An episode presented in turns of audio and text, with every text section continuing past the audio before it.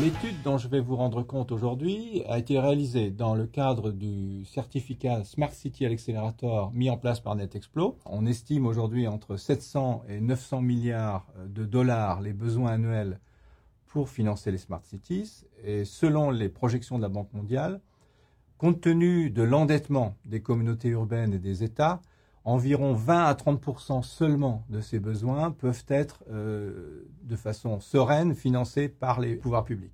Il y a, pour faire simple, trois modèles principaux de financement des infrastructures. On a ensuite trouvé que les, smart cities euh, permettaient quatre modèles émergents, alors qui, qui sont complexes parce qu'ils ne sont pas encore fondés toujours dans le droit ou calés dans le droit administratif des différents pays.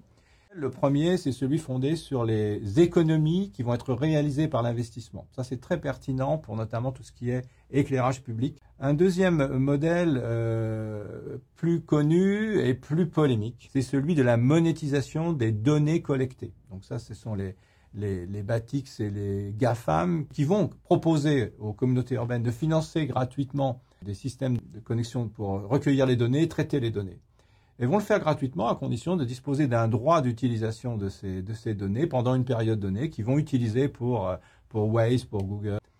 Le troisième système qui est très intéressant, c'est un système qui va être utilisé dans le Grand Paris notamment. C'est un modèle qui, euh, qui, part du principe que quand on crée euh, une nouvelle infrastructure quelque part, notamment de transport, une nouvelle gare, on va valoriser les actifs autour immobiliers, notamment les bureaux.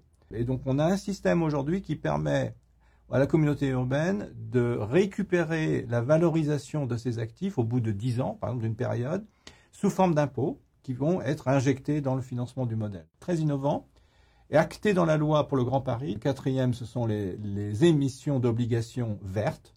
La France a une longueur d'avance là-dessus, notamment au travers de certains groupes privés comme le groupe Suez.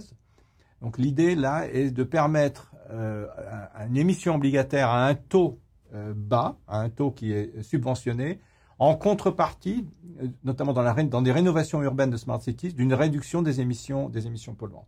Pour le deuxième pan de notre recherche sur les value for money, ce qu'on appelle nous, la création de valeur pour le citoyen et pour le, les administrateurs des villes, on a essayé de documenter cela par notamment les systèmes de SLA, Service Level Agreements, donc les, PPP, les, les partenariats publics-privés permettent de contractualiser euh, des engagements de services extrêmement sophistiqués, grâce notamment d'ailleurs à l'environnement digital des contrats. Donc on a une incitation très forte à la qualité, à la maintenance préventive. On a beaucoup d'avantages euh, pour, en termes de création de valeur. Ressenti par l'usager et par l'administration des villes. Et en plus, euh, on estime également une réduction de coûts significative de l'ordre de 10%. Euh, il y a aussi beaucoup de problèmes dans les partenariats publics-privés, nous en sommes parfaitement conscients. Donc c'est un univers euh, passionnant, celui des partenariats publics-privés. cet univers, quand il est adossé à la question des, des, smart cities, est encore plus passionnant parce qu'il autorise des nouveaux modèles dus notamment au fait qu'on est dans des data-centric euh, environments, des contrats qui peuvent être euh, extrêmement précis grâce à la multitude de données qui circulent.